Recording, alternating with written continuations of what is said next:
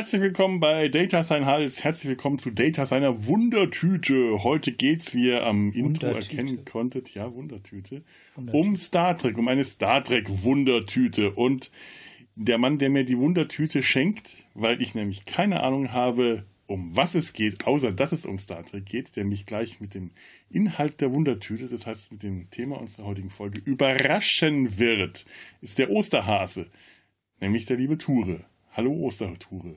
Ich verzehre Eier, aber ich lege sie nicht. Und wenn du sie legen würdest, würde ich sie nicht essen wollen.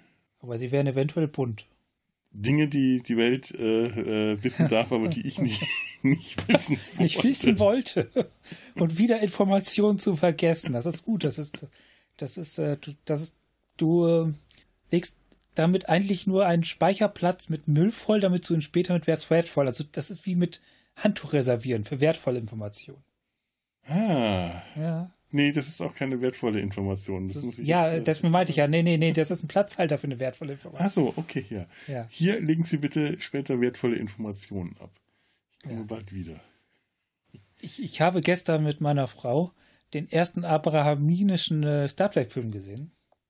Ach so, ja, von wieder. JJ. Mhm. Johannes Jodelbaum. Und dabei ist mir was aufgefallen. Und zwar, äh, es gibt im Old Star Trek diese, äh, wie soll ich sagen, Star Trekische Landschaftsutopien, die im New Track quasi nicht mehr äh, vorkommen. Ja. Rollrasen.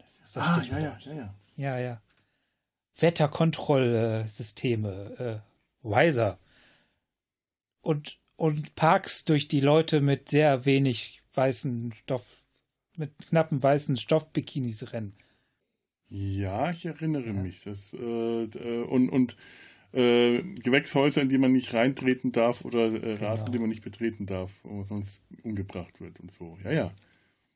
Star Trek haben wir es ja nicht nur mit den besseren weiterentwickelten Menschen zu tun, sondern auch mit der besser weiterentwickelten, äh, belebten Parkanlage. Ja, das stimmt. Aber ab wo fängt dann U-Track und wo hört an und wo hört Old Track auf? Weil ich meine, das gab es ja bei TNG noch zuhauf, aber ähm, gut, jetzt heute nicht mehr, aber äh, das. Enterprise hast du das auch noch. Also ich würde da tatsächlich sagen, das hört, das fängt mit TOS an. Da hast du das schon noch ganz stark. Mhm. Und es hört tatsächlich mit J.J. Abrahams auf, wobei ich dafür jetzt nicht meine Hand ins Feuer halte. Es ist aber weniger auffällig, meiner Meinung nach. Ab da. Hm. Also wenn ich mir ja. äh, Into Darkness anschaue, ist mal so im Kopf durchgehen ja. lasse, und zwar den Anfang auf diesem bunten Planeten. Diese ja. Anfangssequenz, wo sie dieses indigene Volk äh, äh, äh kontaminieren mit der Enterprise. Nur diesen, war es ein roter Himmel? Ich, ich, ich, weiß nur, dass da ich ganz, weiß, was du meinst. ganz die, schräge die, die Szene finde ich sogar richtig. Ich mag den Film nicht, aber ich mag diese Szene. Die ja, ja, die, finde ich ja. auch sehr geil. Also es nicht fängt da an äh, zu kippen, wo die Enterprise zu, äh, sich als U-Boot äh, manifestiert. Wollte ich gerade sagen. Also ja. so inhaltlich sind da so einige Dinge dabei, wo man sich an den Kopf fasst, aber äh, einfach als solche finde ich die Szene sehr, sehr geil und das würde ich auch sagen, dieser Planet, diese, äh, diese Landschaft, diese, diese Gegend, die wir da sehen, die ist noch in ihrer ganzen Künstlichkeit sehr, sehr im Geist des alten Star Trek, der alten ja, Star Trek-Landschaft. Das, das, das, das, findest du auch noch in dem Film, den wir gestern gesehen haben, dem ersten mit diesen, mit diesen, äh, äh, mit diesem Eisplaneten, der so eindeutig im Studio entstanden ist. Ah, richtig. Ich mich Aber das gefragt. meine ich nicht. Ich, ich meine nein, nicht die Künstlichkeit per se, sondern die utopische Künstlichkeit. Mhm. Das heißt, dass äh, dieses, dieses, dieses Pseudoparadies, was sich aber irgendwie nur in höchst kontrollierten Parkanlagen manifestiert. Also, verstehst du, wenn, wenn, wenn so mhm. Planeten als schön, harmonisch, ich meine, du hast ja auch Wildnissen und so, die, die kommen ja auch im Alltech äh, tatsächlich vor und halt zum Teil auch äh, fast echt wirkende Wildnis. fast echt, ja. ja, ja. Täuschend. Die, die, die bepflanzte Soundstage, ne? Mhm. Aber, aber diese, diese, diese als, als, äh, wenn du wirklich markiert wird, dass du es mit einer besonders harmonischen Umgebung im Sinne von Star Trek zu tun hast, hast du es gleichzeitig auch mit extrem kontrollierten Umgebungen zu tun. mit englischen Ra Rollrasen, mit äh, Wetterkontrollsystemen, mit äh, äh, ja, Parkanlagen. Da werden die Landschaft, Parkanlagen als Landschaften ver verkauft. Zum Teil machen sie das auch mit Wildnis hier in, Star Trek 10, glaube ich. Ne, 9, wo sie die mit dem Baku, wo sie äh, so. Picard kurz zum, äh, zum das macht, das Rebellions ewig fertig machen, die, die ja. Durchnummerierung, weil ich ab 6 nicht mehr zähle ja, ja. und auch keinen Bezug. Ich überlege gerade wieder, warte mal, ich muss mal Ich habe ja, ich hab ja wirklich keinen Bezug zu Zahlen. Das heißt, wenn du mir eine Zahl sagst, kannst du mir alles sagen. Ich weiß auch gar nicht, ob ich die Zahl richtig weiß. Ich gucke jetzt mal nach. Ich habe die ja hier alle. Wie der heißt. Es ist auch, es ist auch eine nicht, nicht Aber äh, ich verstehe, was du meinst. Das ist der Aufstand, Star Trek, der Aufstand. Ja, ja. Mit dem Baku da, der Aufstand, ja. Genau, das, also da, da hast du ja beides, hast du diese kon extrem kontrollierte Parkumgebung so um, den, um das Dorf herum. Aber auch Wildnis, aber selbst diese Wildnis, in der sie ja wirklich gedreht haben, die sind ja so ganz hoch auf den Berg geklettert, haben sich einen geilen See gesucht, wirkt durch die Inszenierung extrem künstlich. Das ist Szenario, in dem ja, die sich da genau. befinden. Das ist ein wirklich, äh, das, ist ein, das ist eine Postkartenwelt schon. Genau. Regelrecht, ja, das stimmt. Und was anderes als Postkartenwelt Welt gibt es da einfach nicht. Es gibt entweder so Ruinenwelten, also so, so, so, wo die Kontrolle halt aufgegeben wurde, so, wo, wo zum Beispiel so Steinringe stehen, die in die Zukunft schauen können und so. Oder du hast Wildnis. Dann kommt bei so ab Deep Space Nine noch so, so diese utopische Blade Runner-artigen Welten dazu, wo, wo wo O'Brien dann Undercover-Verbrecher wird und, und äh, mhm. bisschen zähle ich dem klingonischen Heimatplaneten auch dazu, der wirkt irgendwie auch schon, der, der wäre wär Blade Runner auch nicht weiter aufgefallen, finde ich. Ja, stimmt. Ein bisschen grün dafür, aber sonst, aber sonst, alles, was positiv gesetzt ist, ist gemäht. Ich meine, du brauchst arg. natürlich was Inszeniertes, du brauchst eine, eine Welt, die äh, in irgendeiner Weise fantastisch äh, wirkt. Zum einen hast du diese Parkanlagen, die äh, signalisieren, der Mensch oder ähm, die entsprechende Mensch, menschenähnliche Spezies ist so fortgeschritten, dass es sich die Natur untertan gemacht hat und sie ja, geformt das, das, das wäre natürlich jetzt eine ganz starke Diskussion, ob das wirklich ein Zeichen vom Fortschritt ist. Äh, aber, wir kommen ja gerade, äh, wir kommen ja tatsächlich in unserer Gesellschaft an einen Punkt, wo wir feststellen, dass die totale Kontrolle der Natur zu ganz vielen Problemen führt, die wir nicht mehr kontrollieren können. Und wie eigentlich die, diese Kontrolle nur zu, eine Illusion ist, das ist ja das funktioniert ja für uns nicht mehr. Ich glaube aber auch, dass wir das ein paar Mal dann zu sehen bekommen, dass irgendwelche Wetter-, äh, äh, Umweltkontrollfunktionen dann äh, außer Kontrolle geraten. Also ja, glaub, oder von Terroristen überrannt werden bei, äh, in, bei in Weiser. Ah, ja, genau, ja, richtig. Ja, ja. ja, ob das jetzt wirklich ein Fortschritt ist oder nicht, aber es soll das symbolisieren, es soll das ja, darstellen. Natürlich. Aber äh, du hast recht, das ist eine, diskussionswürdig. Und dann kommt aber noch der andere Aspekt dazu. Möchtest du sehen, wie ähm, äh, mir fällt jetzt gerade keine langweilige Stadt ein. Äh, ich sag jetzt mal, ähm, nach Köln-Weidenpesch ist vielleicht auch schon wieder zu interessant. Aber Sagen wir mal Wanne-Eickel. Ich war noch nie in Wanne-Eickel. Ich auch nicht. Deswegen können wir alles über Wanne-Eickel behaupten, was uns durch den Kopf. Aber vielleicht hat Wanne-Eickel ja eine total idyllische Altstadt. Wer weiß das? Ja, gut. So die, die äh, Industrierandgebiete von Schweinfurt zum Beispiel. Ja. Äh, sind vielleicht schon wieder durch die, die, äh, aber irgendwas, einfach so eine Vorortgegend, so so, so, so, so Straßeneinfälle vierspurig und äh, da stehen Mietshäuser und da so ein paar Neubausiedlungen. Möchtest du das in sowas vollkommen durchschnittlichem, normalem, unauffällig normalem ein, ein Science-Fiction-Film darstellt, der ja auch Eskapismus mit sich bringen soll? Weil man möchte ja irgendetwas sehen, was schon irgendwie spektakulär ist oder die Fantasie anregt. Und da tut es dann halt so eine, ähm, so eine Bilderbuchlandschaft wie in der Aufstand unter Umständen halt mehr, als wenn die einfach nur in irgendeiner Gegend ohne die, die tollen Berge im Hintergrund ja, und all das. Ich, ich weiß, was du meinst. Das ist, das ist ja auch Teil gerade bei der Aufstand, wobei ich der Aufstand war ein furchtbaren Film halt. Also, ja, schrecklich. Ich bin kein großer Fan von dem Film. und aber das ist ja Teil der Kommunikation auch tatsächlich. Also die Bakus, Baku, die sind ja, sind ja eine Star Trekische Utopie per se. Oder auch mhm. eben nicht. Oder, ah, das ist jetzt, warte mal, da kommt, ja, da, da gehst du ganz schnell in eine Falle rein. Bei die sind Film ja technisch verweigernd und von der eigentlich gar keine, überhaupt keine typische Star Trek-Utopie, aber dann doch, weil sie die eine moralisch, geistig fortgeschrittene Gesellschaft sind, die vielleicht schon die Überutopie ist, quasi der nächste Schritt für, für die Star, Star Trek-Gesellschaft, ja. weil, weil sie sich all diese, dieser Technologie, die ja für uns ganz viel Nutzen gebracht hat und ganz viel Armut bekämpft, bekämpft hat, schon wieder entledigt haben.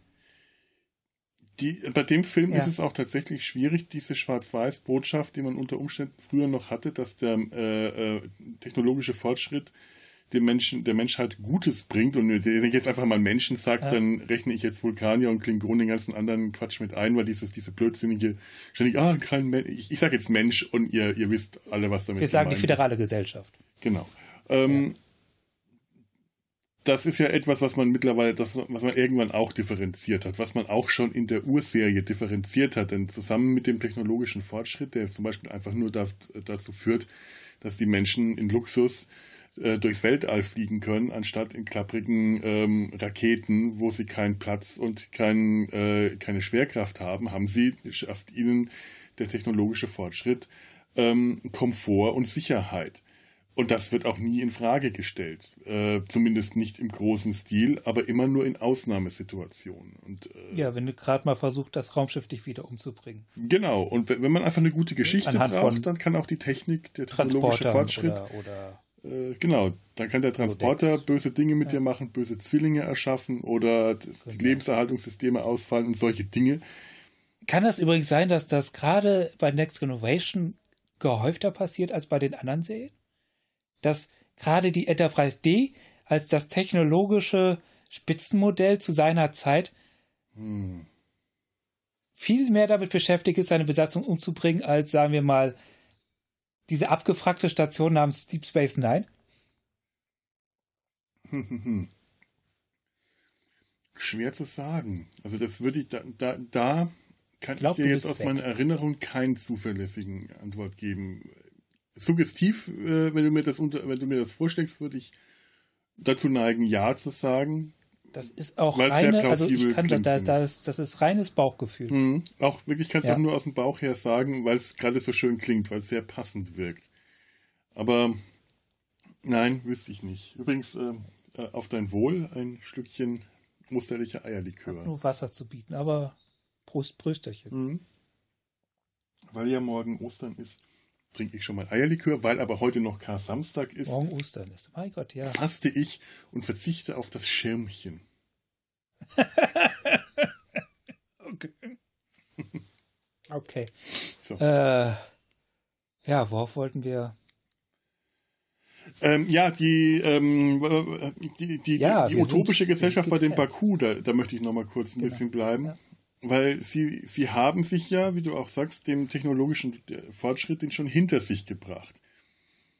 Ähm, benutzen aber tr trotzdem Technologie. Äh, äh, nur halt Technologie, die nicht auf dem fortschrittlichen Niveau von, äh, vom 24. Jahrhundert ist, aber zum Beispiel ihre Bewässerungsanlagen ist technologischer Fortschritt, nur halt gemessen an was weiß ich, welchem Jahrhundert irdischer Entwicklung. Ja, äh, äh. Und der, der Zeitpunkt, an dem man den Cut macht und sagt, so ab hier ist es technologischer Fortschritt und ab hier ist es rückständig und, äh, und einfaches Leben, das ist so. Amish People. Ja, aber das ist so willkürlich gesetzt. Das ist so ein die, Problem, das ich bei Star Trek immer habe, die Sache mit dem, mit dem Warp-Antrieb. Gut, das haben wir ja auch schon mal versucht zu erklären und ich erkläre mir das immer so, dass die, dieser. Die Amish People. Mhm. Definitiv die Amish People. Bei den Amish People, die, die, die, die Amish People, die haben ja, die machen dasselbe ja auch. Die haben gesagt, äh, die machen auch diesen Cut, das ist Technologie, technologischer Fortschritt, da machen wir nicht mehr mit. Und das ist kein technologischer Fortschritt. Und dieser Cut ist relativ willkürlich. Ja, eben. Pferdekutschen sind Technologie, Pferde sind Technologie. Und dann habe ich jetzt letztens eine Dokumentation gesehen von Amish People, die benutzen keinen elektrischen Strom, aber die benutzen Luftdruck, äh, Luftdruck und äh, benutzen diesen Luftdruck, um Bohrmaschinen anzutreiben. So. Ja, eben. Also die benutzen einfach eine andere Technologie. Ja, und die Baku die auch benutzen, ziemlich fancy ist. Äh, äh, äh, die haben da äh, die, die benutzen diese, Wässer, diese Bewässerungsgräben. Ja. Die, äh, ich weiß auch nicht, wer zum Beispiel diesen Damm da gebaut hat, den Data an irgendeiner Stelle bedient. Menschliche Gesellschaft ohne Technologie ist eigentlich gar nicht möglich. Ja. Also wenn du jetzt Technologie ganz relativ weit nimmst, ist die Fähigkeit, Feuer zu machen, schon Technologie. Die haben alle Kleidung, die tragen Kleidung ja. an, die jetzt nicht so aussieht, als äh, äh, nicht nach gegerbten Fellen aussieht. Also muss es irgendwo äh, Webstühle und Spinnräder geben. Das ist, äh, und, und wie gesagt, dieser Damm, den Data dann irgendwann öffnet, den muss irgendjemand gebaut haben. Der sah hochtechnologisch aus und die waren nicht überrascht, dass der da war. Den hat nicht ja. irgendwie heimlich die Föderation hingebaut, wenn ich das richtig verstanden habe. Also da ist so, das sind so diese Dinge, die ich in diesem Film schon von vornherein ein Problem habe. Von sehr vielen anderen Problemen in diesem Film ist diese willkürliche, ähm, diese, diese Öko-Hippie-Gesellschaft, die meiner Meinung nach ziemlich äh, also dieser Film strahlt für mich eine unglaubliche Scheinheiligkeit äh, aus. Die äh, Muss er ja. Also wie, da wird ja von vornherein von einer Gesellschaft erzählt, die, die, die einen Leidensdruck bei einer Generation ausgelöst hat, der so stark ist, dass sie sich gezwungen gesehen haben, sich vollkommen abzuspalten. Mhm. Dieser ganze Konflikt basiert ja darauf, dass diese Gesellschaft nicht so harmonisch ist, wie sie erscheint. Es ist ein tiefer Konflikt da drin. Ja, natürlich. Ge und, und da kommen wir jetzt wieder zu meinem Ursprungsthema zu, zurück. Das ist so mein Grundproblem mit, mit, dieser, mit dieser Landschaftsutopie. Weil das ist immer, und das genauso wie die Gesellschaft der Baku, ist Kitsch. Diese Landschaften, die uns gezeigt werden, diese, diese Landschaftsutopien, sind oft einfach Kitsch. Also, da, da, ist, da ist da nicht viel dahinter, erzählerisch. Die, da, die werden uns gezeigt, weil sie besonders harmonisch sind und man uns gerade was besonders Harmonisches zeigen müssen. Aber diese Harmonie sehe ich nicht. Ich sehe einfach nur Schlager gewordene Landschaft. Ja, es ist äh, ja. innerer und äußerer Kitsch. Äußerer Kitsch, der genau. auch den inneren Kitsch äh, durchaus ähm, darstellt und versinnbildlicht. Also das, äh, da bin ich ganz, ganz bei dir. Ganz massiv ist mir das und auch sehr negativ, gerade gerade weil ich die Bajoraner so mag und interessant und facettenreich und, mhm. und also Deep Space Nine hat, hat ja mit, mit, dem, mit den Bajoranern und den Cardassianern wunderbare Figurwelten aufgemacht, die auch so erstklassig miteinander interagieren und tiefst miteinander verstrickt sind und gerade dadurch ganz viel, ganz viel Facetten erzählt und auch erzählen kann und das auch tut. Aber sobald man Bajor selbst sieht und die Landschaften es ist nur noch Kitsch. Interessante Figuren in einer unglaublich, unglaub, nee, interessante, glaubwürdige Figuren in einer unglaublich unglaubwürdigen Umgebung. Das ist halt auch so, weil die Landschaften ja. häufig in der, in der Handlung keine Rolle spielen, sondern einfach nur Kulisse sind und man sie häufig einfach nur in Establishing-Shots sieht. Du siehst einmal ja. kurz ein, für ein paar Sekunden äh, Anblick auf was weiß ich, irgendeine bajoranische Stadt oder den klingonischen Heimatplaneten oder Romulus oder irgendein verzaubertes Tal und dann spielt die, Hand, äh, die, Handlung weiter und wir sind aber viel näher in irgendeiner Kulisse und die Landschaft drumherum ist nicht mehr wichtig. Es gibt natürlich Geschichten, die äh, dann draußen gedreht wurden, wo die Landschaft tatsächlich äh, in die Handlung eingebaut wird, aber das, die Regel ist das nicht. Ja, das, das stimmt einerseits, andererseits natürlich durch die Kulisse, Kulisse, die Kulisse erzählt ja natürlich, äh, das heißt natürlich, die Kulisse erzählt halt mit. Also äh, äh, mit der glaubwürdigen Kulisse wird eine Erzählung natürlich auch glaubwürdiger als mit einer weniger eher theaterhaften Kulisse und das ist es ja oft sehr theaterhaft. Ja, ich habe gestern die, eine, Enterprise-Folge ja. in dem Kloster gesehen, in dem vulkanischen äh, Kloster und Außenposten. Ah, die habe ich auch erst vor kurzem gesehen. Die mag ich sehr. Ja, ja. Grüße an Trekipedia. Äh, die schöne Andorianer-Folge hat mich da drauf gebracht, da mal wieder reinzuschauen. Und da ist mir auch als allererstes aufgefallen, was für eine Traumlandschaft, was für ein traumhaftes Kloster, was äh, immer wieder fasziniert, wie diese Vulkanier äh, es schaffen, ein äh, rationales Volk sein zu wollen, aber so äh, verspielte Ästhetik zu, zustande bringen. Äh, ich weiß, dass es kein, dass es ein nur scheinbarer Widerspruch ist, da haben wir schon oft genug drüber ge geredet, ja. aber ich, da ist es mir auch aufgefallen, dieses Kloster, das wir dann später auch nur von innen sehen. Steht in einer traumhaften Landschaft, so über ein Tal im Wald und dieses Kloster selber ist wie aus, äh, du das hätte aus dem Herrn der Ringe stammen können. Ja, ich weiß, was du meinst. Aber, aber da ist es ja, da, da ist das ja inhaltlich sogar voll drin, weil dieses Kloster ist ja tatsächlich nur vor, vorgaukelnde Kulisse für etwas ganz anderes. Mhm. Und, und es soll ja diese ganze Harmonie ausstrahlen, um vollkommen davon abzulenken, was es wirklich macht und wofür es da ist. Das stimmt natürlich. Ja. So gesehen ist Aber ich glaube, ich glaube nicht, dass das die Gedanken dahinter sind. Die, die haben mehr nee. im dreckischen Schema F die Kulisse dahin gebaut. Ja, äh, das, das ja. fürchte ich auch. Aber es, äh, es kann tatsächlich so äh, ausgelegt werden. Also eher durch Zufall dürfte es mal gepasst haben. Natürlich hat man dann in, innen im Inneren des Klosters und die Kulissen auch dementsprechend. Das wirkt auch alles schön harmlos und rückständig, kein elektrisches Licht und, und, und all dies. Und sie haben nur Kerzen und Fackeln. Äh, da, das ist ja auch wieder so eine Kulisse. Aber die, die Landschaft drumherum, äh, die hätte, das hätte auch, äh, weiß nicht, auf, das hätte jetzt genauso gut in jeder anderen Landschaft stehen können. Das hätte ja. jetzt genauso gut auf einem beeindruckend äh, dramatischen Wüstenplaneten stehen können. Das hätte jetzt aber auch ganz einfach nur auf einem Rübenacker stehen können oder in das irgendeiner leicht hügeligen Landschaft, äh, die keinerlei äh, landschaftliche Besonderheiten aufweist. Hätte genauso funktioniert. Das, das hat mir zum Beispiel so bei, bei dem Star Trek-Film von J.J. Abrams jetzt zum Beispiel gut gefallen und es gibt nicht viel, was mir in dem Film gut gefällt. Aber die Darstellung vom Vulkan, da hm. hast du mhm. wirklich diesen beeindruckenden Wüstenplaneten gehabt und, und äh, auch eine eher zurückgenommene Architektur, die sich so wunderschön in die Landschaft eingefügt hat. Man, sieht es nicht viel. Das ist, der, der, die Kamera ist ein bisschen hyperaktiv da.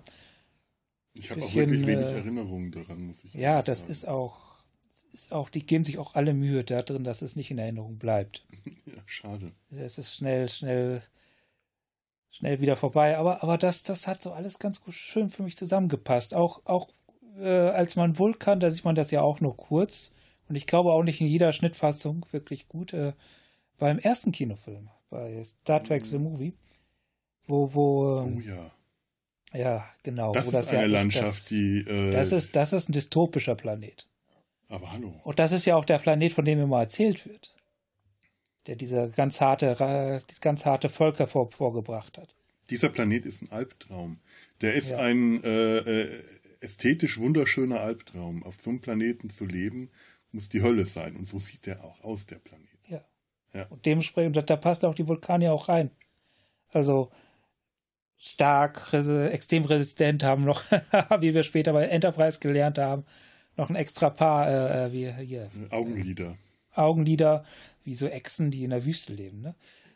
Was ja auch Sinn macht, wenn es extrem heiß ist, die brauchen viel weniger Wasser als wir. Also es sind, es sind Wüstenkreaturen. Ja, und klar, ja. so ein Planet bringt entweder äh, äh, Wesen wie beispielsweise Klingonen hervor oder äh, wilde, äh, aufbrausende Krieger, die hart und feurig und äh, gegen die Elemente antoben. Oder du hast solche harten Granitblöcke wie die Vulkanier, die. Die sind ja eigentlich beides, ne?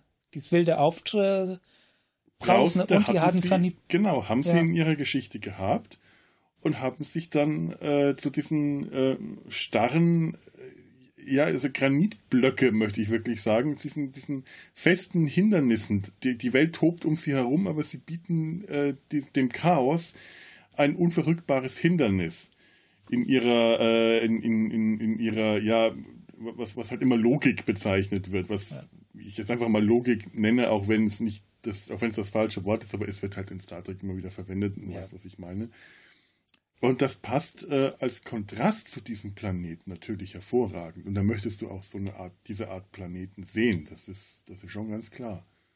Mit der Logik können wir es auch einfach, einfach machen, indem wir einfach sagen, dass, dass die vulkanische Logik, wie sie definiert wird, halt nicht voll und ganz dem entspricht, was, äh, was unsere Logik ist. Der Begriff Logik ist. Äh, ja, es, äh, wir, wir gehen davon benutzt, aus, dass ja. es einfach ein unzureichend übersetzender Begriff ist, weil wir kein, nicht, keinen Begriff haben, der äh, dasselbe meint. Das ist eigentlich eine schöne Annahme, ja. Einfach ja. ein Übersetzungsproblem. Genau, das ist, das ist eine Philosophie, die wir einfach in der Form nicht haben.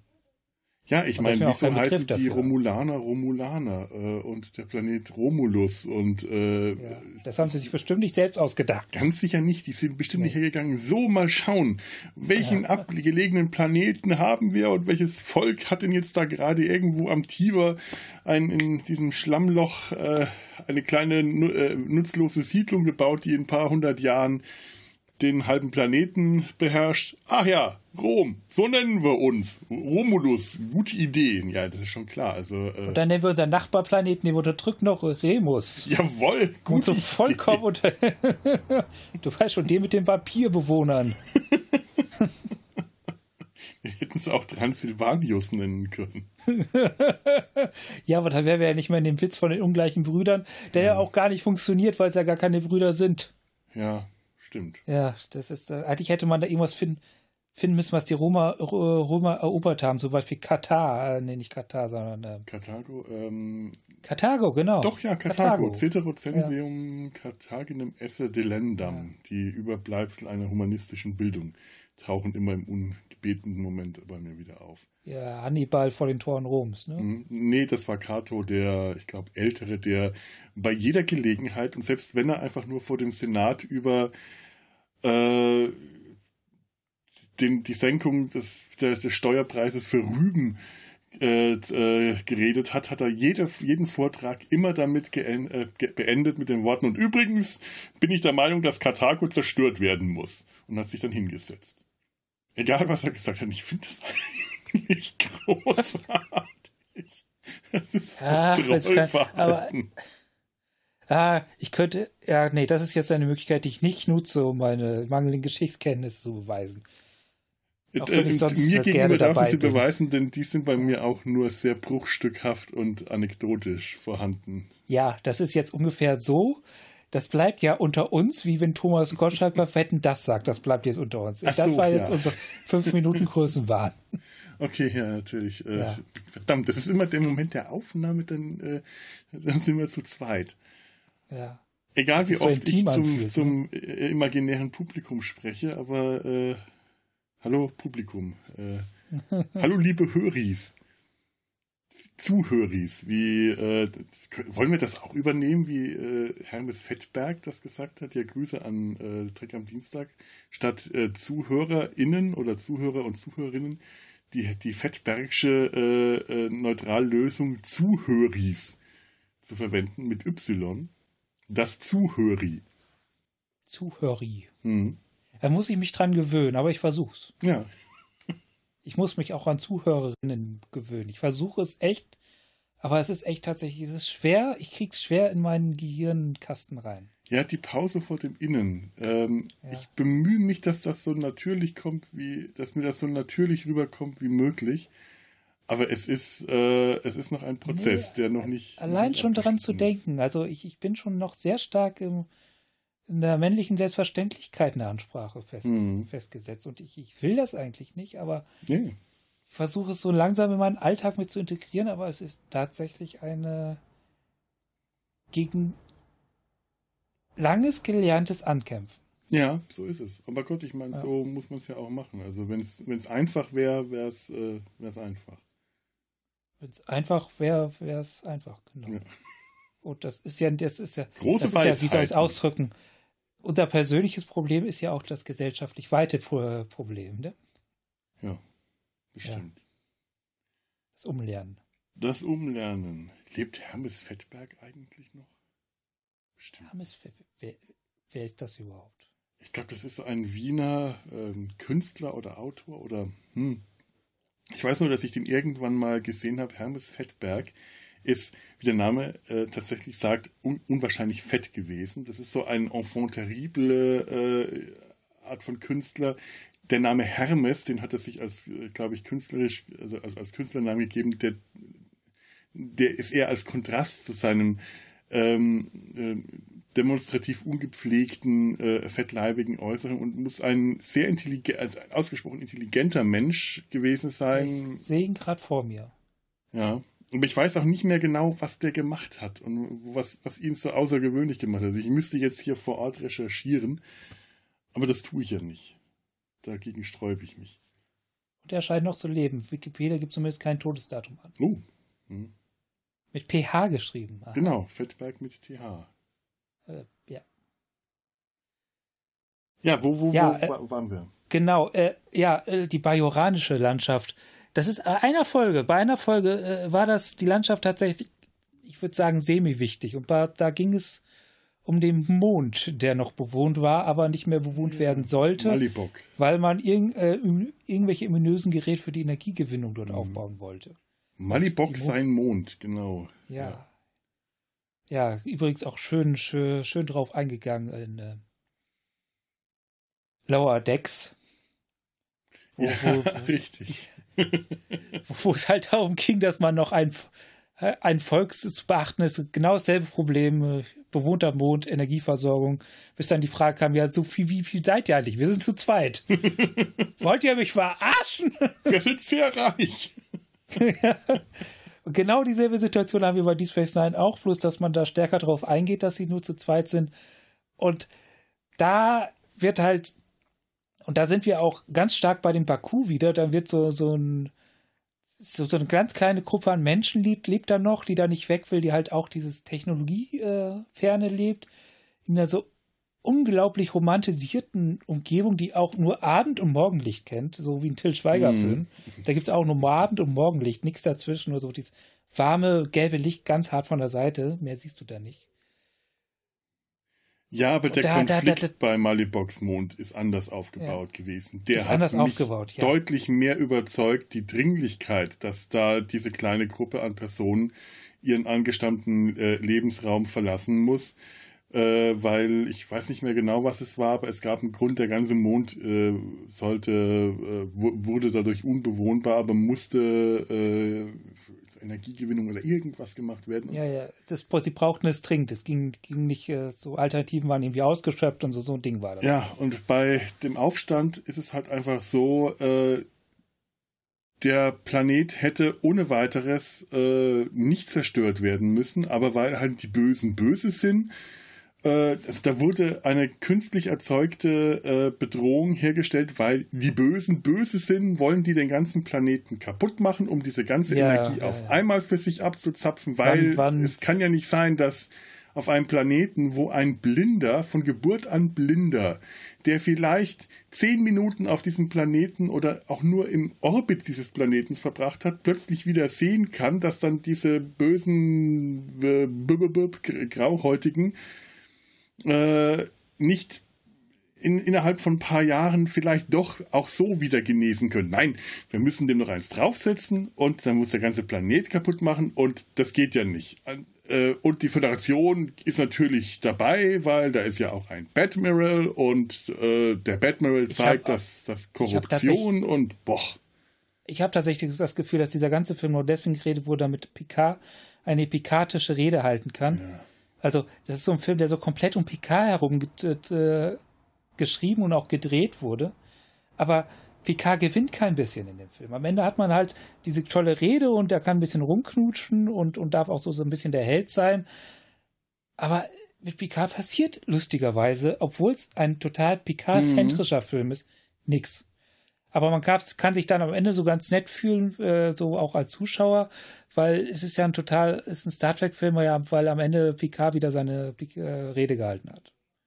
Und dadurch kriegt das dann so die ja. Und da ist halt die, diese die Deep Space Nine-Folge, die ich meine, ganz anders, weil du einen unglaublich glaubhaften Konflikt dargestellt wird von einem, einer ehemaligen Widerstandskämpferin, die plötzlich auf der Seite des, der, mhm. der Regierung etwas macht, wogegen sie früher angekämpft hätte. Ja, im Gegensatz ja. Zu, äh, zu Picard, der äh, nie auf der anderen Seite war, sondern das, was, ja. da, was er da machen sollte, im Lauf seiner Karriere, im Lauf der Serie schon mehrfach gemacht hat, Leute einfach gegen ihren Willen woanders anzusiedeln. Mindestens zweimal in der Serie. Einmal dieses äh, Pseudo-Indianervolk oder waren es tatsächlich Amer ehemalige amerikanische Ureinwohner und dann diese Leute, die Worfs Bruder äh, auf dem, mit dem Holodeck, diese komische Geschichte äh, und, und sowas halt. Äh, auf einmal ist es, auf einmal geht's nicht, weil Hier ich haben hab, wir. Ich habe ein wunderbares YouTube-Video letztens gesehen, was genau auf diese Indianer eingegangen ist. Und das ziemlich klar darlegt, warum auch Chakotay übrigens, diese ganze Indianer-Darstellung bei Star Trek extrem rassistisch ist. Absolut. Kann ich mal verlinken. Es ist, ist, ist, echt ist eine gute Argumentationskette. Ja. Das, das läuft tatsächlich ganz stark unter den Dingen äh, gut gewollt, verdammt beschissen umgesetzt. Ja, leider, absolut. Ja, ja, ja also da hat sich, äh, was das angeht, hat sich Star Trek in seiner Geschichte bislang nicht mit Ruhm bekleckert. Ja, das stimmt. Allerdings kann man halt der Serie nicht vorwerfen, dass sie, äh, wie soll ich es ausdrücken, es ist kein Scheißegal-Verhalten und wir machen es trotzdem, sondern es sind manchmal halt äh, es sind Botschaften auf dem Weg, es ja. besser machen zu wollen. Ja, sie äh, ja. haben gute Absichten und äh, haben einfach nur die falschen Botschaften gewählt oder sind irgendwo falsch abgebogen oder haben es einfach oder den nicht falschen verstanden. Berater. Ja, ja haben es einfach nicht begriffen. Ja. Gut, das kann jedem passieren, das kann uns hier auch passieren, das passiert uns das ja passiert auch. uns andauernd. Äh, andauernd, dass wir ausgehen. Blödsinn reden. Also das äh, darf, darf Star Trek dann auch passieren, aber äh, wie wir äh, dann äh, korrigiert und widersprochen werden dürfen, äh, machen, dürfen wir das ja auch bei Star Trek. Also so gesehen ist auch die Kritik von unserer Seite ja nicht unangebracht. Ja. Nur weil sie es gut gemeint haben.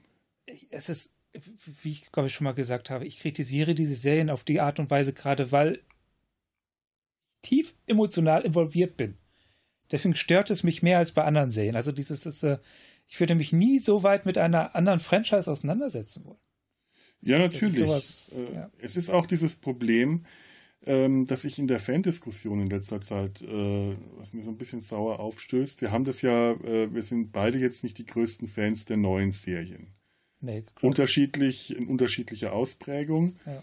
Und schaffen das dann auch beide, wenn wir über die jeweiligen neuen Serien reden, sehr emotional zu werden und auf eine äh, ablehnende Weise sehr emotional. Und das ist natürlich für Leute, die dann die Serien mögen und verteidigen, ist sowas äh, rotes Tuch und Gift. Die gehen dann sofort hoch, verständlich, aus verständlichen Gründen. Das heizt die Diskussion an. Aber genauso heizt es für mich die Diskussion, also die, dieses Gefühl an, wenn ich jetzt ähm, jemanden in höchsten quietschenden, äh, hochjubelnden Tönen eine Star Trek-Serie, die ich furchtbar finde, zum allertollsten hochjubelt und ah, so großartig, dann geht bei mir genauso das Messer in der Tasche auf, genau das gleiche rote Tuch, das aber nicht passieren würde, wenn es jetzt was weiß ich, Fußball wäre oder eine Serie, die mich einfach nicht so interessiert, wenn es ein anderes Weil's Franchise wäre. Und das ist das Problem. Wir können als Fans, als Star Trek-Fans nicht emotionslos diese Diskussionen führen, weil sonst wären wir keine Fans. Wir können nicht hergehen und sagen, so, wir, wir, unsere Fraktion, die das gut findet, wir dürfen emotional werden, weil unsere Emotionen sind ja positiv. Aber ihr, die das ablehnt, wenn ihr emotional werdet, dann seid ihr Hater. Ich verstehe diese Einstellung und wäre ich auf der Gänsefüßchen anderen Seite, mhm. würde ich sie wahrscheinlich genauso vertreten, weil mir das dann auch genauso zu wieder genauso äh, empfinden würde. Aber es ist einfach eine falsche falsche Herangehensweise. Die Emotionen müssen beiden Seiten zugesprochen werden und auch der Ausdruck der Emotionen dass die Diskussion sich dann aufheizt, ist halt leider nicht vermeidbar, aber sie muss ja nicht zu Feindschaft werden. Und das ist das Problem, dass aus einer aufgeheizten Diskussion immer gleich Feindseligkeit wird. Denn ich, und ich habe da keine Lösung dafür. Ich, ich sehe da nur das Problem. Ich, kann, ich weiß, was du meinst. Es ja. ist auch tatsächlich, ich kann mich ja auch furchtbar aufregen. Das ist, es ist bloß, ich, ich weiß nie, wo, wo, ich habe so kein richtiges Gefühl dafür, wo, wo die Grenze zwischen äh, einfach persönlich nicht mögen und, und so toxisches, wo da die wirkliche Grenze ist. Weiß ich auch nicht. Zum das ist schwer, schwer zu ja, sagen. Und, ja, und, und, äh, ja. Es ist wirklich halt schwer, einfach, weil. Äh, ich versuche es halt einfach auf so einer argumentativen Ebene zu halten, was natürlich absolut utopisch ist und auch nicht sehr immer klappt. Aber, naja. Ja, und ich will aber auch nicht in Diskussionen dann generell aus dem Weg gehen, weil ich diese Gleichgültigkeit halt nicht empfinde. Um zu sagen, äh, ach, ja, diskutieren wir nicht drüber, interessiert mich ja auch nicht. In dem Moment, wo ich nicht mehr drüber diskutieren will, äh, einfach nur weil äh, die Diskussion droht, toxisch oder zu extrem zu werden, interessiert mich dann aber auch das Ganze nicht mehr. Also dann würde ich keinen Star Trek Podcast mehr machen äh, äh, und sagen, ich, ich klammer jetzt Discovery oder ich klammer Picard aus oder JJ nee. Drake. Ähm, machen wir mittlerweile so ein bisschen, weil, auch, auch weil uns äh, unsere Laune das ja auch runterzieht. Und ja, ja, es ist, interessiert uns auch, glaube ich, gar nicht persönlich so. Also es ist tatsächlich, das ist, äh, es sind nicht meine Serien. Also ich kann drüber diskutieren, aber ich ja. gebe zu, ähm, faszinierend sind diese Serien nicht. Also so, dass sie mich faszinieren, dass sie mir Themen, Gesprächsmaterial bieten, zu dem ich sage, so, da möchte ich gerne drüber reden, weil da ist Potenzial da. Ganz selten. Da ist wirklich ganz selten was, wo ich sagen kann, so, jetzt, da möchte ich mich mit beschäftigen. Ähm, das sind Ansätze, wie, ähm, ja, die, die, Discovery zum Beispiel, die letzte Staffel, hatte wahnsinnig viele Ansätze, die hatten sehr viele Ideen. Gute wie schlechte, große wie kleine, aber unglaublich viele Ideen. Sie haben noch nichts, sie haben so wenig draus gemacht, was ich diskus diskussionswürdig finde. Das ist wie, wie ein Teenager, diese Serie. Sprudelt über vor Ideen, findet sich ich, ich, ich werde jetzt mal richtig bös polemisch, aber äh, das ist ein schöner Gedanke die Serie ist wie ein Teenager, der sich, der, die sich selber wahnsinnig geil findet und wahnsinnig toll und sagt, ich habe so viele tolle Ideen, ich guck mal, wie toll ich bin. Und die doofen alten Erwachsenen, die mir ständig sagen, oh, du hast ja noch keine Erfahrung, bring erstmal was zu Ende, die sind ja selber alle nur doof. Und in 20 Jahren hoffe ich, dass dieser Teenager genauso wie ich oder 20, 30 Jahren eher in meinem Fall zurückblickt und sagt, oh Gott, waren wir eigentlich so peinlich. So kommt mir Discovery vor unglaublich viele Ideen, aber alle nicht so richtig zu Ende gebracht. Da fehlt das Gefühl, als ob da die Erfahrung fehlt. Und bringt sowas, äh, ich, ich kann das natürlich versuchen, das so neutral wie nur irgend möglich äh, und, und, und äh, zu formulieren, dass, dass ich äh, niemanden vor den Kopf stoße, wie ich das jetzt wahrscheinlich gerade gemacht habe. Aber dann ist das für mich auch keine Diskussion mehr, die ich führen will, weil pff, dann habe ich auch eine Diskussion keinen Spaß mehr. Ich möchte ja auch nicht, ich bin kein Roboter. Ich, äh, ich, ich bin kein Vulkanier. Ich kann eine Diskussion nicht emotionslos führen und da gehört dann für, so, für mich auch sowas halt mit dazu. Ja, klar. So ein bisschen ein, ein gewisses Maß an Polemik, so sehr es mich bei anderen immer ärgert, äh, wenn ich äh, mit Polemik konfrontiert werde, möchte ich mir selber auch äh, beibehalten, weil Polemik halt auch unglaublich viel Spaß machen kann. Es ist die unschönste Diskussionsform, aber ja, auch alles. es ist halt eine, die Spaß macht. Ja, ich weiß auch, was du meinst. Ich gebe dir in Teilen recht. Und in Teilen möchte ich dir nicht recht geben. Ich weiß. Es ist aber auch, der Unterschied ist manchmal echt auch ganz fein. Da macht es echt auch einfach nur die Tonlage, in der man mm, gerade spricht, mm. aus. Und, und auch vielleicht die Reaktion der anderen. Also wenn du echt einfach nur so Leute hast, die sich die ganze Zeit nur Polemik in die Köpfe hauen und alle so, ja, weißt du, wenn die in ihrer Blase sind. Aber es geht auch mit Begeisterungsblasen so. Die gehen mir manchmal auch genauso auf den Sack. Ja, ja. Es, dann macht das alles keinen Spaß mehr. Also wenn alles so, so, wie soll ich sagen, diese sich gegenseitig aufpeitschen in eine, aufpeitschen in eine Richtung, ohne dass man wirklich noch wirklich drüber redet. Das ist dieses, wo ist der Unterschied zwischen Stammtisch und, und Podcast dann, weißt du? Ja, ja, ich weiß, was ja. du meinst. Oder, ja, ja, oder, äh, ja, vollkommen bei dir. Und nee, eigentlich, äh, ja, und das ist es, da sind wir wieder, wow, jetzt kriegt er die Kurve. Nee, nicht wirklich, aber er behauptet es einfach mal. Bei, bei, bei der dystopischen Landschaft, die macht nämlich genau dasselbe. Also die, die ist, die ist, äh, und da sind wir jetzt auch wieder bei dieser einen Folge, die ja eigentlich eine total interessante Zerrissenheit zeigt, aber in der Darstellung dieser, dieser, der Auslösung der Zerrissenheit, also dieser Person, wie sie leben, die, die, die Landschaft, in der sie leben, total polemisch ist. Also so, mhm. so eindimensional einseitig ist. Verstehst du? Also da, da, wird so eine krasse Harmonie aufgebaut, dass es ja gar nicht anders geht, als dass man da eine, eine Sympathie für entwickelt. Mir geht es nicht so, ich, ich finde es furchtbar, ich könnte kotzen. Aber äh, Stehst du das? Es ist so eine Tisch? Vorzeige ja. harmonische Landschaft. Man, genau. Man, äh, du siehst sie und du hast sie sofort schön zu finden oder faszinierend ja. oder spannend oder ähm, Schlager. Ja.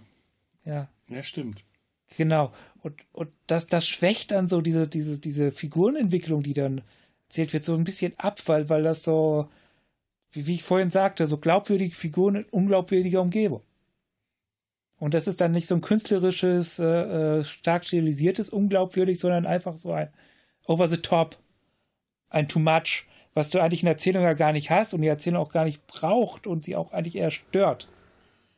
Ja, ja. aber ich bin immer noch, also immer noch, ich bin da nicht ja. ganz bei dir, weil ich immer noch genau diese fantastischen Landschaften, diese künstlichen Landschaften, diesen Eskapismus, die diese Welten da äh, vermitteln, auch haben will ich glaube, da, da, da haben wir tatsächlich so einen starken Wahrnehmungsunterschied. Mhm. Auf mich wirken die nicht fantastisch. Auf mich wirken sie nur künstlich. Ja, ich meine, wenn ich jetzt zum ja. Beispiel ähm, aus, der, aus der ersten Staffel TNG, was weiß ich, diesen, der Waffenhändler, diese Landschaft sehe, das hat jetzt auch nicht direkt was Fantastisches. Ja. Das hat was sehr Künstliches, Künstliches und ähm, was verspielt Künstliches, äh, also nicht fantastisch im, im, im im Tolkienschen Sinne, äh, sondern äh, eher äh, was, was Unreales, auch noch nicht mal Surreales, sondern was Unreales. Ja. Was für mich aber auch wieder einen gewissen ähm, Spielreiz halt einfach ja, ausmacht. Ja, das, das, ist es genau, das Unreale. Es ist so, ich, es ist für mich so unreal, dass ich da keine emotionale Bindung zu aufbauen kann. Ich fühle mich nur einfach emotional manipuliert. Also mhm. ich komme immer wieder beim Schlager raus. Da, da ist dasselbe. Das, da wird da so stark eine Emotion äh, reingedrückt, so schon fast befehlend, das, das ist jetzt schön, das ist jetzt romantisch und du musst das jetzt so empfinden. Und daher gehe ich nur mit so einem Trotz von wegen, ich will auch, aber nicht. Und um jetzt, genau, Talking, Herr der Ringe, da geht es mir genauso mit den Landschaften. Und das ist mhm. so ein ganz, auch, da sind wir wieder so bei so einer ganz feinen Linie ist, Linie ist, wo ich auch gar nicht so selber genau sagen kann, wo der Unterschied ist. Zum Beispiel gibt es diesen total bescheuerten 80er-Jahre-Film Krul, so eine komische Science-Fiction-Fantasy-Mischung, äh, mhm. wo du auch ganz klar künstliche Studiolandschaften hast, die aber für mich viel besser funktionieren.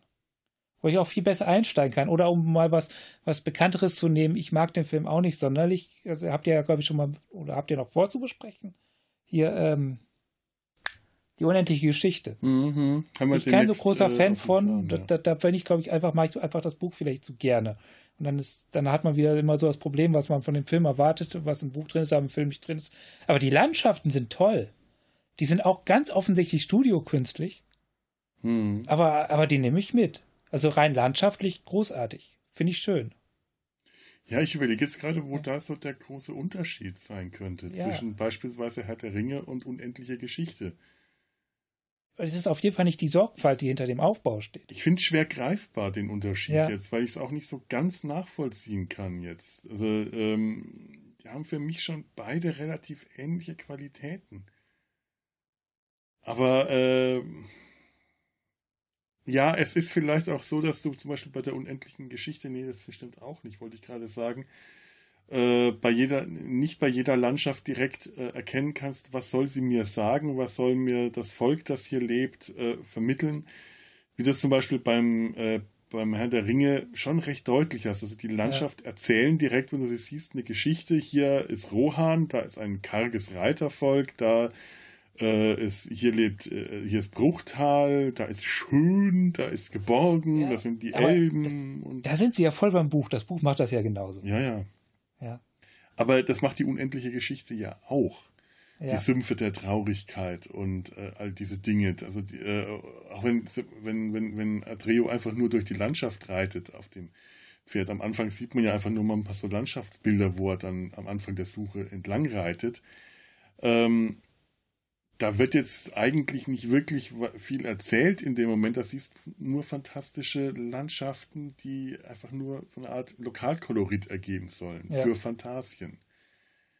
Ich finde das schwer, äh, das, was du da jetzt sagst, diesen Unterschied erkennen zu können. Gibt es vielleicht sowas wie das Uncanny Valley auch für Landschaften? Ja, bestimmt. Ja, weil da, da, da zum Uncanny, Uncanny Valley gehört hier, also das ist ja das Ding, dass das, dass eine animierte Figur desto ähnlicher sie Menschen wird, desto unangenehmer ist sie für in der Wahrnehmung, desto komischer finden wir das. Bis hm. sie dann vollkommen realistisch ist und wir es nicht mehr unterscheiden können. Dann ist es wieder okay. Und wo das anfängt, also wo dieser Punkt anfängt, dass das für jemanden unangenehm ist, das konntest du jetzt bei Walk One zum Beispiel ganz stark sehen. Da war ja Prinzessin Lea äh, als CGI-Figur zu sehen mhm. und ich glaube auch hier der böse, ich weiß es gar nicht, wie, wie der heißt. Auf jeden Fall hast du zwei CGI-Figuren und da hast du zwei Gruppen. Die einen sagen, ja, das ist voll gut gemacht und die anderen sagen, das ist voll furchtbar. Also wo, wo dies, dieser Uncanny-Effekt anfängt, ist vollkommen total persönlich. Und dass das mhm. mit diesen Landschaften ähnlich ist, dass du so einen Uncanny-Effekt hast, weil das so künstlich wirkt. Weil du einfach so, so dich nicht richtig reinfühlen kannst, weil das alles so offensichtlich kulissenhaft ist. Und desto abstrakter das wieder wird, also desto mehr du mit Theateraufbauten, wirklich Theateraufbauten hast. So. Weil ganz, äh, ganz großes Extrem Dogville war das, glaube ich, wo, wo die gar, gar keine Kulissen mehr haben, sondern einfach nur die Konturen der Häuser auf Studioboden abgeklebt haben. Ich glaube, der heißt Dogville, ich bin mir gar nicht sicher. Egal. Also desto abstrakter es wird, desto weniger hast du dieses Entfremdungsgefühl. Und desto mhm. realistischer du es hast, kriegst, desto stärker kommt das Entfremdungsgefühl, Natürlich. bis du es wieder mit vollkommen realistischen Landschaften zu tun hast. Das heißt, dass das für Landschaften genauso wie für Personen gilt. Und auch dieses, dieses Gefühl, einfach ein sehr persönliches, es ist, wann, wann das Störgefühl losgeht und wieder aufhört. Ja, ja, natürlich, klar. Übertriebener. Perfektionismus äh, äh, sorgt auch viel schneller für Verunsicherung, weil, weil kleine Fehler viel schneller auffallen, für Unvollkommenheiten viel eher auffallen und viel stärker ins Gewicht fallen. Wenn ich äh, äh, Dreo auf Fuchur durch die Wolken reiten sehe und die Haare flattern und ich sehe so voll den Greenscreen-Effekt der Haare, stört mich das aber nicht, weil ja. das einfach diesen Perfektionsanspruch überhaupt nicht hat. Bei, äh, bei einem heutigen Film äh, würde mich so, es, äh, würde mich ein viel, viel geringerer äh, äh, Fehler schon, also schon viel mehr stören, weil der technische Anspruch viel höher ist und weil auch die, äh, die Darstellung eben in der Regel auf viel höhere Perfektion Wert legt ja. und ausgelegt ist. Das stimmt. War ich dann auch wieder so, so, so eine bisschen schlechte Pappmaché-Kulisse? Wie, wie, wie, wie sie bei Next Generation, oh, vor allem in den ersten beiden Staffeln hier, äh, Farbverlauf Himmel, ne? Ja. Wo du genau gesehen hast, wo die Studiowand anfängt und sie einfach mit so einem Scheinwerfer so einen Farbverlauf ja. gemacht. Und so einen schönen hohen Horizont, so einen hohen ja, Horizont genau. Hinten, so eine Hügelkette. das, das fresse ich eher als so eine Landschaft, die ich so direkt also richtig gute CGI-Landschaften erkennst du heute ja gar nicht mehr als solche. Mhm. Aber wenn du so, so ein bisschen siehst, nur so ein bisschen, das stört mich viel mehr. Und da sind wir ja wieder beim Uncanny-Effekt glaube ich, ne? Ja. Das ist, da, da nehme ich doch lieber die Pappmaché-Kulisse bei Next Generation mit, mit, äh, mit dem Verlauf im Hintergrund. Ich habe da eh ein großes Faible auf also, äh, gerne alte Filme. Ja wo alles so ein bisschen äh, handgemachter noch aussieht, wo äh, bei Science Fiction, wo das Raumschiff noch ein bisschen schäppiger wirkt, wo es aber auch bewusst so ist, wo Raum, wo, wo die Kulissen äh, so eine Mischung aus fantastisch und äh, abgeranzt von vornherein heute schon wirken. Ja egal wie neu die damals waren, oder eben Landschaften, wo du das Matte Painting so deutlich gesehen hast. Aber wenn es geiles Matte Painting ist. Ja. Das, das, das ist ja genau Star Trek der Film. Das, diese vulkanische Landschaft, die ist gemalt. Das ist so eindeutig, aber schön gemalt. Und du siehst so viel gemalten Krams. Star, Star Wars war da ganz groß drin. Also die haben hm. wunderbare Matte Painting Landschaften. Und ja, oder nimmt ihr mal. Hallen ähm, und Gebäude und. Kennst du den Film ähm, Forbidden Planet, Alarm im Weltall? Alter mit Leslie Nielsen, eine seiner ernsten Nee, Rollen? den habe ich nie gesehen. Fantastischer, großartiger Film, ähm, aus den 60ern noch oder, schon, oder sogar noch älter. Ähm, großartig, aber vollkommen künstliche, künstliche gemalte Landschaften. Also künstlicher kannst du es gar nicht, erkennst das, es ist reine Kunst und es sieht so unglaublich gut aus. Und da sind äh, für damalige Verhältnisse sehr tolle Effekte dabei. Unter anderem zum Beispiel ein unsichtbares Monster, das sich in einem Kraftfeld ver ver äh, verfängt. Und das ist damals von einem Disney-Zeichentrick-Animator animiert worden, gezeichnet dann äh, farblich umkopiert, verfremdet und dann mit so einem äh, Über Überstrahlungseffekt äh, in den Film reinkopiert worden. Du siehst, dass das Zeichentrick ist. Du kannst, du kannst den Disney-Touch an diesem Monster erkennen. Ja.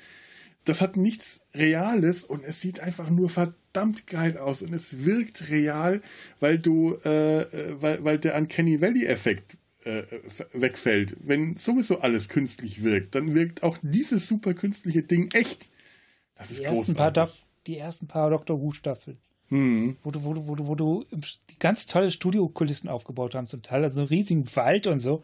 Aber die TARDIS steht am Rand vom Studio und du siehst, wie der Schatten von der TARDIS quasi statt in der Landschaft zu verschwinden, da haben sie halt so ein groß, großes Bild an die Wand gehängt, statt in der Landschaft zu verschwinden, so 90 Grad Knick macht, wo die Wand anfängt. Holt er natürlich vollkommen raus aus der Illusion, dass sie in einer riesen Landschaft sind. Aber pff. The Web Planet. Fressig. Eine meiner Lieblingsstellen Großartig. ist, äh, also ja. eine meiner Lieblingsfolgen ist überhaupt The Web Planet, weil der, bei dem dieser ja, da war das, genau, ist das schlimmer als bei allen anderen Folgen. Ja. Das ist so äh, total abgedreht, aber du siehst in allem, dass das äh, Studiokulissen sind und wie äh, wenig Geld die hatten und wie fantasievoll die aber damit umgegangen sind und wie zum Teil äh, distanzlos die auch damit umgegangen sind. Da steht in der Mitte ein Felsenmonolith aber der steht nicht genau so im äh, 90-Grad-Winkel zur Kamera, sondern so ein bisschen verdreht. Das heißt, du siehst, dass das einfach nur eine ähm, Spanplatte ist. Und du siehst den Rand, die Kante von dem Felsen und du siehst, dass das eine, einfach eine Platte ist, die da steht. Stört aber nicht. Es passt einfach da rein. Ist so, ich will es mal so ausdrücken. Ich glaube, es ist, ist auch die Konsequenz so ein bisschen. Also, das ist so, die Welt sieht eh die ganze Zeit so aus. Da. Und dann ist es halt so. Das ist so. Ich glaube, sowas kannst du echt machen. Auch heute noch, wenn du es wirklich einfach konsequent durchsiehst. Wenn so ein 1 zu 1 Ding ist. Es gab mal bei, bei Star Trek diese Trans, äh, diese, dieser Übergang von Modelltechnik, bei Voyager und Deep Space Nine ganz stark, zu, zu CGI-Technik bei den Raumschiffen. Kurz mhm. nachdem sie gezeigt haben, was mit Modellen alles geht in Serie bei Deep Space Nine. Ja. Da gab es ja diese krasse Schlacht mit, mit den Klingonen und, und wo, wo sie eine Kamera quasi auf den Rücken von, von der Defiant geschnallt haben und dieses Ding durch die Klingonen. Das war Modell. Das war alles Modell. Total ja. abgefahrener Scheiß. Und dann gab es den Wechsel zu CGI und ich verstehe auch warum, weil sie diesen Stand, das ist schweineteuer wahrscheinlich, was sie da gemacht haben. Das kannst du einfach nicht oft machen. Mhm. Aber ab dann, dann hatten die so, so abwechselnd zwischen CGI-Modell, wo sie halt einfach so Standardszenen, die sie immer gezeigt haben, haben sie halt die alten Szenen benutzt, für neuen Sachen dann so CGI-Dinger gemacht und, und das, das hat so überhaupt nicht ineinander gegriffen, zusammengepasst und das hat mich gestört, dass, dass, dass, dass du keine konsistente optische Welt mehr hattest. Also dieser Übergang an sich hat mich gar nicht so gestört. Von meinen Begriffen war das so ein bisschen früh aus heutiger Sicht, weil das einfach alles noch nicht so geil war, was man machen konnte. Aber was mich wirklich gestört hat, war, dass du mal Modell hattest und mal nicht. Und es so optisch noch nicht so richtig zusammenpasste. Ich hätte es damals nicht ja. bemerkt und ich glaube auch zuletzt, als ich es gesehen habe, ist es mir nicht aufgefallen, einfach weil ich da gar nicht drauf achte, weil ich aber auch alte Star Trek-Serien, äh, wenn ich sie jetzt nicht gezielt anschaue für den Podcast oder überhaupt, ja. äh, gar nicht so sehr auf sowas abklopfe dann, dann schaue ich nicht so genau hin. Dann ist mir das bislang noch nicht so unangenehm aufgefallen, aber jetzt. Ich habe da keine Wahl. Der Bruch nicht so extrem stark ist. Also das sind ja keine CGI-Modelle wie zum Beispiel hier äh, in Babylon 5. Nein, nein, nein. Wir sind da eine ganze Ecke weiter. Eben. Ich, es ist auch, wie gesagt, aus heutiger Perspektive. Damals wäre mir jetzt auch noch gar nicht aufgefallen und es würde mir wahrscheinlich heute immer noch nicht auffallen, wenn ich das so auf Röhrenfernseher gucken würde wie früher. Das, ja. das ist ja, das muss man ja auch dafür sehen, das ist ja für die Art, wie wir es heute konsumieren nie gemacht worden. Und selbst in, der, in dieser, dieser furchtbaren DVD-Auswertung, die wir heute bis, ähm, noch mit Deep Space Nine haben, ist, hast du es so nie zu Gesicht bekommen, wie, wie man es heute zu Gesicht bekommt. Das, aber aber es, ich, also ich sehe sowas und es bleibt mir auch nichts anderes übrig, als das zu sehen. Das mache ich quasi, das läuft so nebenbei. Also ich suche ja nicht danach. Sondern ich mache das halt einfach. Ja, ich kenne das, ja. den, äh, wenn man einmal anfängt, auf irgendwas zu achten. Ja. Und gerade, äh, also bei mir ist das, ist das ja auch ganz häufig, äh, dass, äh, dass das, das, das berufliche Auge schaut immer mit. Ich habe es ganz häufig, dass ich bei Animationsserien äh, immer so meinen inneren Regisseur eingeschaltet habe und ja. Äh, mein persönliches Uncanny Valley, diese Mischung aus äh, ja. alten Modelldingern und neuen CGI-Dingern bei Deep mhm. Space Nine. Zum Beispiel, ja, hier als Beispiel, äh, Enterprise hat ja komplett durchgehend CGI. Ja. Und da war das in Ordnung für mich. Ja. Das ist heute auch halt auch nicht so richtig geil gealtert. Das ist, glaube ich, so der Vorteil von den alten, gut gemachten Modelldingern. Die altern einfach extrem gut.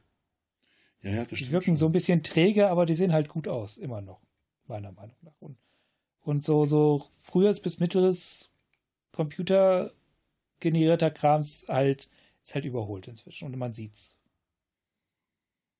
Aber es ist für, zum Beispiel Enterprise für mich egal, weil nicht egal, sondern okay, weil es einfach durchgehend ist. Das hast du so, so eine ästhetische Welt, die hast du halt von Anfang bis Ende, ohne Bruch.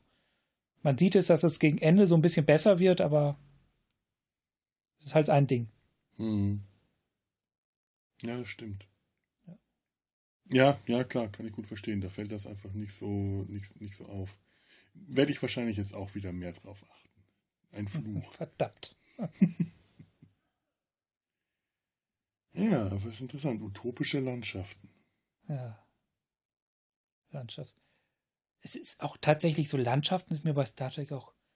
Mir fällt kein Franchise ein, wo mir das so stark ins Auge gefallen ist sonst. Wo das für mich so ein Thema ist, dass ich das tatsächlich mal ansprechen würde. Hm. Hm. Ja, aber es ist auf jeden Fall mal ein gutes Thema gewesen. Ich weiß nicht, ob wir schon durch sind. Wir haben noch gar nicht so lange auf. Mir fällt nichts mehr ein, aber wir nehmen auch, auch jetzt schon. Also ich nehme seit anderthalb Stunden auf. Ja. Ja gut, man muss ja auch nicht immer drei Stunden über alles reden. Nö, aber das, das war ja, das war ja der Gedanke bei dem Format. Man haut was rein und redet, solange es geht, genau. und dann hört man wieder auf damit. Ja, aber ist ja schön. Ich habe mir da schon, ja. Äh, ich habe mir da noch nie so richtig drüber Gedanken, also nicht so in dem äh, Ausmaß gemacht. Das äh, hat mir jetzt sehr, sehr, sehr gut gefallen. Können wir öfter machen da das nämlich bei mir tatsächlich so ist, da bei mir bei Star Trek echt ganz massiv die Themen ausgehen. Ich kann immer über irgendwelche Folgen oder Filmen, äh, Filme irgendwas machen, aber so Themengebiete, äh, da, da ziehe ich gerade momentan lauter äh, ähm, Nieten, Blanks. Äh, können, können wir das gerne, gerne, gerne oft noch wiederholen, wenn du da.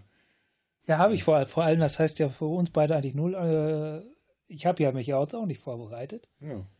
Es ist, ist mir bloß, ich habe geguckt die letzten Tage, was mir so im Kopf poppt. Und dann habe ich das genommen, was mich am meisten interessiert. Cool, cool. Ja. Ja, dann danke ich dir für diese wunderschöne Wundertüte. Dieses äh, nette äh, äh, utopische Osternest. Ja, dann würde ich sagen, bis zum nächsten Landschaften, Mal. Landschaften, in denen man Ostereier ver äh, verstecken kann, die dann wahrscheinlich nicht auffallen würden. Hm bunte Landschaft? Bunte Landschaften mit bunten oder vielleicht dann weißen Eiern ja. drin. Ja, man kann das Ostereier immer schön tarnmäßig anpassen. auf die Landschaft. Zum Beispiel die rote Landschaft, über die wir ganz am Anfang gesprochen haben, da, da verteilt man halt nur rote Ostereier. Spannend. Nee, was waren die roten Ostereier? Was waren das nochmal? Glaube ich, griechische, oder? In Griechenland Weiß hat man rote Ostereier. Wir hatten nochmal eine Osterfolge im Sumpf gemacht. Ah. Ah, okay. Ich mich noch richtig erinnere. Dieses griechische Osterfest, das sie da gefeiert haben.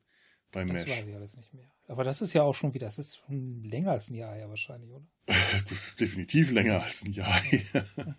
das ist bestimmt zwei Jahre her. Könnte ungefähr so sein, ja. Das haben wir damals bei Tobi aufgenommen. Das weiß ich noch. Ja. Da also. Wahrscheinlich betrunken, ja. Da waren wir mit ziemlicher Sicherheit. Ich glaube, da gab es Uso. Wir haben Uso getrunken. Weil Ostern. Du, das kann sogar unsere letzte Face-to-Face-Aufnahme gewesen sein. Die war hm. nämlich bei Tobi und da war ich ganz schön betrunken. Nee, nee, nee. Nee. Ähm, also unsere letzte Vor-Corona-Aufnahme. Nee, aber ähm, wir, wir hatten irgendein. Die letzte Vor-Corona-Aufnahme bei Tobi, glaube ich, war, wenn ich mich richtig erinnere, Mord im Orient Express. Ja, da war ich auch betrunken. genau.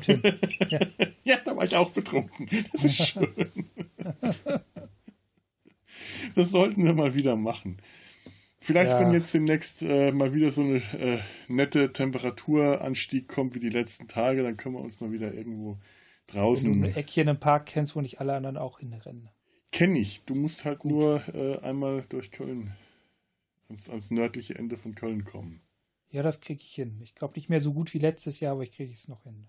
Wenn ich, wenn ich es mittlerweile wieder auf dem Fahrrad von Köln nach Leverkusen schaffe, langsam mit vielen Stops, aber ich schaffe es und ich schaffe es zurück, dann schaffst du das auch.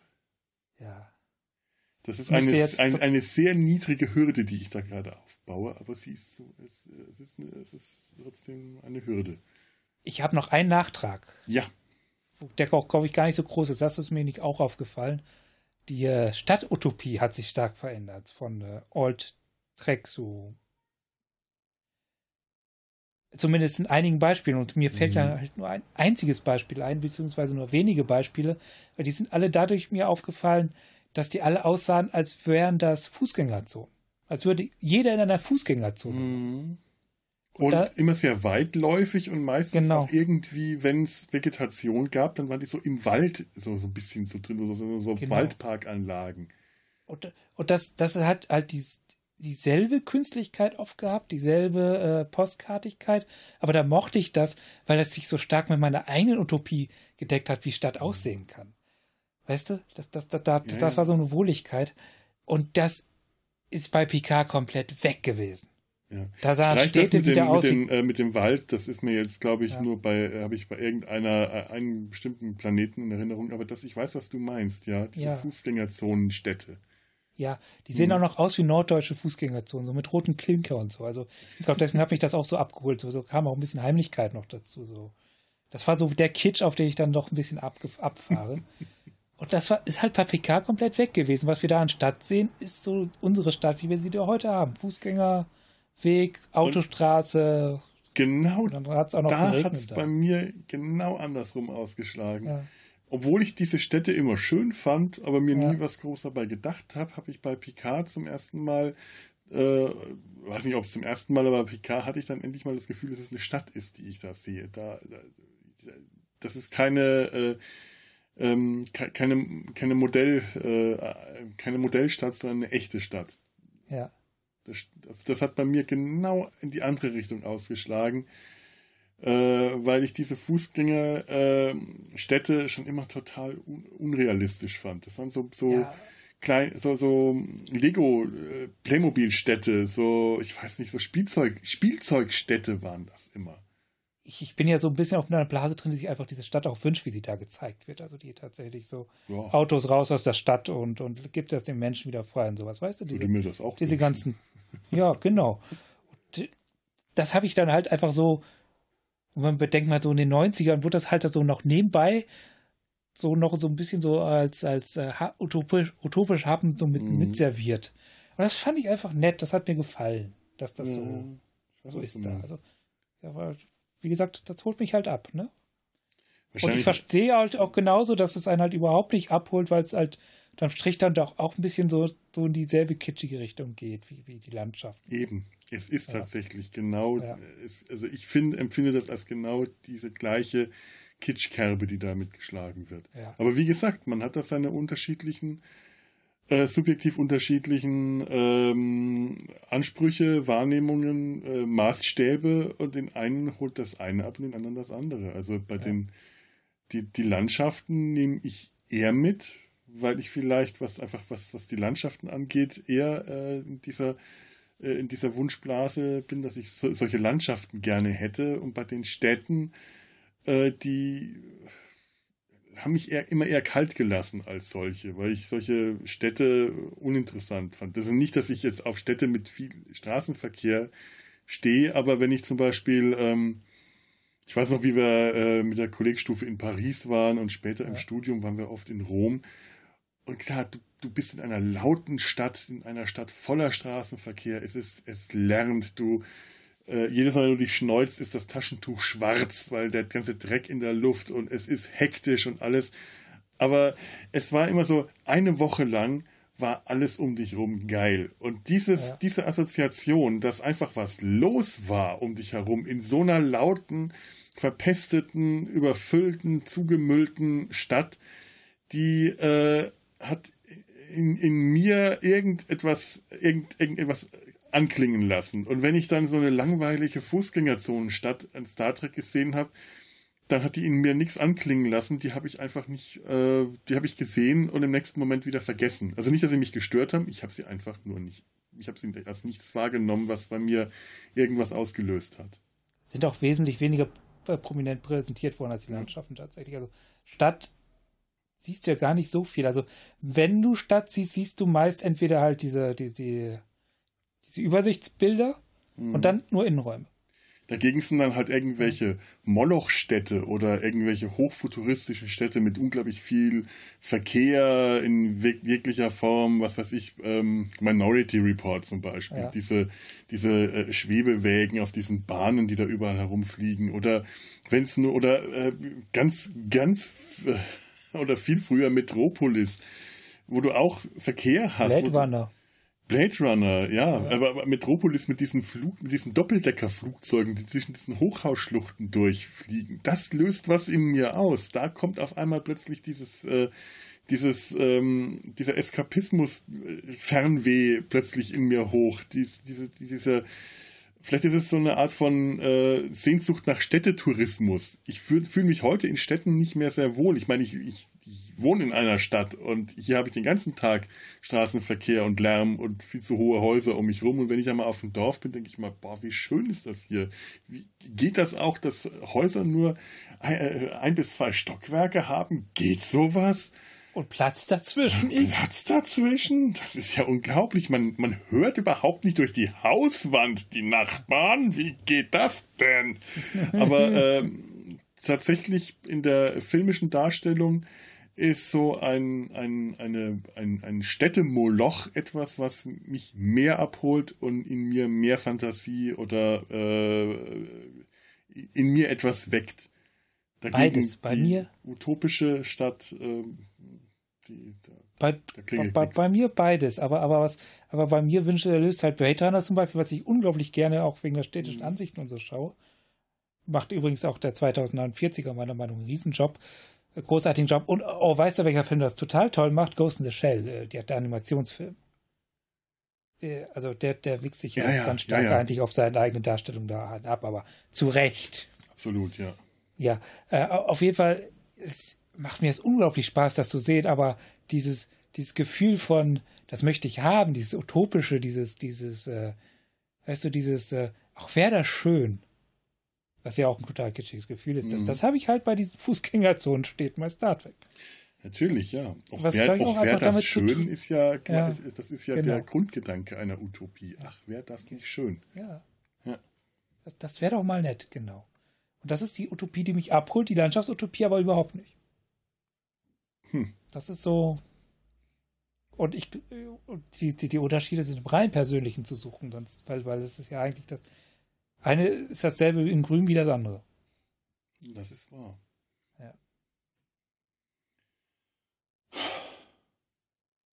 Jetzt fällt mir nichts mehr ein. nee, ich mir auch nicht. Wir waren ja schon vorhin schon. Wir durch. waren eigentlich schon am Ende. Wir sind schon wieder ja. am Ende angekommen. Genau. Wir kommen heute mehrfach zum Ende. Ist auch gut. Glaube, ich habe auch zu viel von dem Eierlikör genommen. Ich habe etwas Sodbrennen. Es brennt. Oh, das ist Sod. schlecht. Ja, dann muss ich, muss aufrecht halten. Wir werden alt, wir werden ja, alt, ich sage es dir. Ja. Nee, nee. Ja, bevor wir noch älter werden und noch älter und noch älter. Ja, ja, ja. Du darfst dir noch, äh, weißt du was, äh, ich habe ja am Anfang so die allgemeine TOS TNG Musik gespielt. Äh, du darfst dir jetzt was wünschen, vielleicht ist es in der Star Trek äh, äh, Outro Liste mit drin. Oh, hast du von Enterprise das? Ja, äh, Intro oder Outro? Outro. Das Outro. Ist ja ein Outro, ne? Ja, dann ein Outro. Naja, äh, Enterprise, also Face of the Heart hätte ich aber auch. Also die, ja, komm, wir sind ja, wir sind ja bei kitschigen Krams. Mach, mach das Intro. Dann mal das Intro. Dann, jawohl. So, äh, liebe äh, äh, Zuhöris, ähm, wir sind jetzt am Ende angekommen und wünschen uns von euch äh, eine, auch eine Utopie nämlich die Utopie, dass ihr uns viele Kommentare schreibt. Das ist reichlich utopisch, das wissen wir, aber das macht nichts. Das ist eine Utopie, die wir uns gerne, gerne, gerne wünschen, wenn sie eintritt. Da freuen wir uns. Also data-sein-hals.de, da könnt ihr das machen. Ihr könnt uns E-Mails schreiben und jetzt habe ich schon wieder nicht nachgeschaut, aber ich schätze äh, unter kontakt data-sein-hals.de ist immer noch Viagra, how long Hüpfegigageproktigipetrimil. Warum? Schickt uns doch wenigstens mal neue Spam-Mails. Echt. Das ist jetzt schon das dritte Mal in letzter Zeit. Nein, das zweite. Das dritte kommt noch. Keine neuen Mails. Kein, noch nicht mal Spam-Mails. Das ist enttäuschend, liebe Zuhörer. Enttäuschend. Das ist voll dystopisch. Habt ihr jetzt davon? So. Schickt uns eure Postkarten mit Landschaftsutopien. Schickt uns Postkarten. Aus dem Schwarzwald. Macht ja. das, schickt uns Postkarten. Denn, das könnt ihr, es gibt ja ein Impressum auf data-sein-hals.de und da ist dann zumindest meine Adresse und da kommen die dann an und dann äh, kriegt ihr auch der liebe Ture zu sehen. Dann zeige ich die dem. Und da würden wir uns sehr freuen, wenn ihr uns kitschige Postkarten schickt. Richtig schöne, landschaftskitschige Postkarten. Na, wäre das was? Da brauche ich auch kein, keine Spam-Mail mehr. In dem Sinne, äh, Facebook, Twitter, Instagram und so, das kennt ihr alles. Ähm, wünschen wir euch jetzt noch schöne Ostern oder Ostern gehabt zu haben. Und äh, ja, verabschieden uns. Lebt flott und in Frieden. Tschüss. Auf Wiederhören.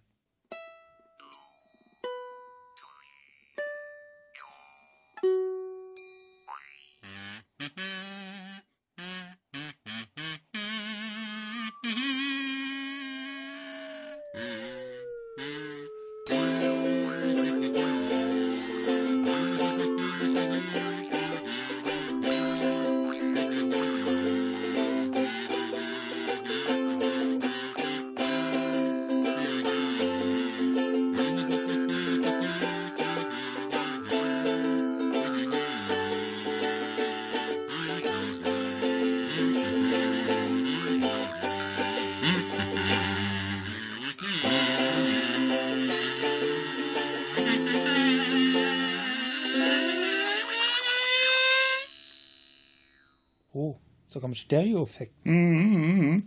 Ich habe einen zweiten Katsu-Spieler engagiert. wir haben im, im Düt haben wir äh, katsuiert. Im Düt. Im Düt. Im Düt. Eine Produktion des Podcast Imperiums.